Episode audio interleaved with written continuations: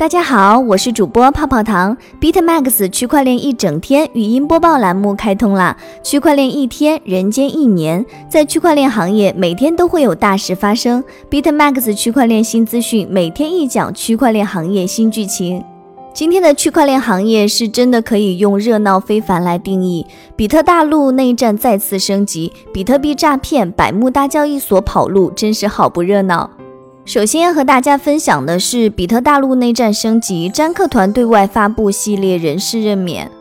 吴基涵和詹克团的内战持续升级。据吴说区块链报道，十号晚间，詹克团新聘任的 HR 在多个微信群中发布了系列人事任免，并统一指控员工严重违纪、严重失职，给公司造成了巨大的损失。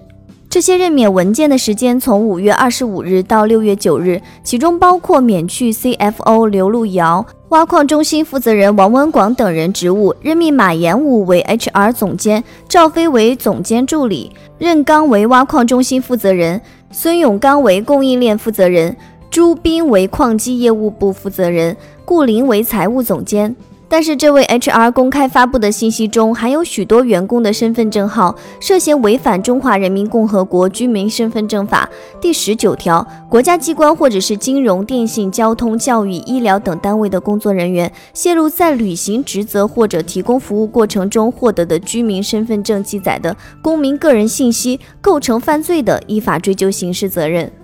最后，比特大陆能被谁真正掌控，我们不得而知。但是，他们之间的大战确实成为了大家关注的焦点。但是如果一直得不到一个有效的解决，比如说近期发生的詹克团和压矿机不发货的行为，对比特大陆之后的发展会带来很大的负面影响。接下来和大家分享的是，比特币算力正在从中国向美国转移。据金色财经最新的报告指出，美国的比特币算力在二零一九年九月至二零二零年四月之间，从百分之四点零六升至百分之七点二四，而中国的比特币算力自二零一九年九月以来呈缓慢下降的趋势，已经从百分之七十五点六三降至百分之六十五点零八。虽然中国的比特币算力目前仍然位居各个国家的榜首，但是以目前的趋势来看，比特币算力正在逐渐从中国向美国转移。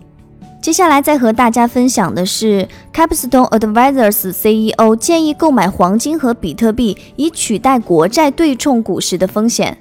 管理资产达二百二十亿美元的 Capstone Advisor 首席执行官认为，数十年来通过持有政府债券来平衡股票风险的策略可能已经走到了尽头。主要原因是美联储将利率降至零，使许多人得以从技术上获得免费资金，最终购买股票并向市场注资。这一变化有着巨大的影响。美元等一直面临通货膨胀和长期风险。此外，报告显示，目前股市由散户交易员而非对冲基金和银行主导，导致价格错位，并偏离了基本的内在价值。而一些机构已经开始储存比特币和以太坊。他还指出，资产配置者将不得不考虑债券的替代品，包括现金、黄金、加密货币，以及他们可能不太熟悉的显示波动策略。比如直接对冲股票的看跌期权，但他同时表示，因为波动性巨大，购买加密货币作为一种有效的对冲有利有弊。此消息也算是加密货币市场的一个利好消息，毕竟得到了越来越多人的关注，也进一步印证了比特币存在的价值。接下来要和大家分享的一个消息是，百慕大交易所涉嫌大量侵吞用户资金，疑似跑路。区块链行业的脚步很快，当然项目跑路的脚步也快。在满地鸡毛的区块链行业，一不小心就会踩到大坑。近日有用户爆料称，非小号排名 TOP 一百二十九的百慕大交易所涉嫌大量侵吞用户资金，疑似以携款跑路。经查证，因为大量用户投诉，非小号的官方已经将百慕大交易所下架，并且该交易所 APP、PC 端均无法登录。看来又有一批投资者要打碎牙往肚子里咽了。泡泡糖提醒大家，币圈有风险，投资需谨慎。接下来再和大家分享一个消息：比特币诈骗者利用 SpaceX 视频以骗取价值近十五万美元比特币。根据相关消息，不法分子正在 YouTube 上利用特斯拉创始人及其公司的 SpaceX 的名字进行比特币诈骗。据悉，到目前为止，这些骗局在两天内已经骗取了近十五万美元的比特币，至少有八万人观看了该直播。自六月八日以来，该直播已经帮助诈骗者骗取十五点三一枚比特币，其中一个比特币地址收到二十九笔交易，交易数量为四点零八 BTC，当时价值约三万九千八百四十美元；而另一个地址收到八十四笔捐赠，总额为十一点二三 BTC，价值近十一万美元。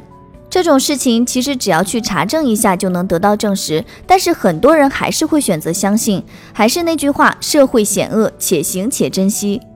接下来和大家分享的是，Facebook 并未放松其加密政策，仍然坚持屏蔽加密广告。鸵鸟区块链六月十一日消息，尽管 Facebook 声称已经放松其加密政策，但实际上仍然坚持屏蔽加密广告。一位作家近期表示，Facebook 拒绝他投放广告宣传比特币的新书。作家评论称，Facebook 正在屏蔽加密产品，但他却希望他的用户、政府监管机构和世界其他地方的人们张开双臂欢迎 Libra。接下来要和大家分享的是区块链的新进展。苏州银行和指贵科技达成合作，重点围绕区块链底层技术研究。金色财经报道，目前苏州银行股份有限公司与西安互联网科技有限公司正在签署战略合作协议，双方将围绕区块链金融创新的相关内容充分展开交流与合作。此次双方将共同建立苏州银行指贵科技区块链技术实验室，依托指贵科技的区块链底层技术平台以及适用于不同行业的区块链产品与解决方案能力，结合苏州银行的民生服务场景，研究院将重点围绕区块链底层技术研究、区块链场景优化服务与应用、金融科技等方向开展相关课题与项目的深入研讨。接下来再和大家分享的是中国网的消息。江苏通行证苏通证系统正式上线，运用区块链等前沿技术。六月十日，江苏省公安厅会同省政务服务管理办公室联合举行苏政通系统上线仪式。据悉，苏政通由江苏省政务服务管理办公室、省公安厅按照国家统一标准共同开发建设，充分运用大数据、人工智能、区块链等前沿技术。相比于其他认证系统，认证数据更加权威，认证方式更加可信，注册使用更加便捷，数据管理也更加安全，应用范围也更加广泛。区块链行业每天都有你想知道的事。以上就是今日的区块链大事件。区块链一整天，每天都会与你相见。大家也可以加泡泡糖的微信哦，进入区块链一整天的粉丝交流群，大家一起畅聊我与区块链的故事。泡泡糖的微信是 a 幺三三三七零四六六九五。好了，今天的节目到这里就要结束了，咱们下期再见，拜拜。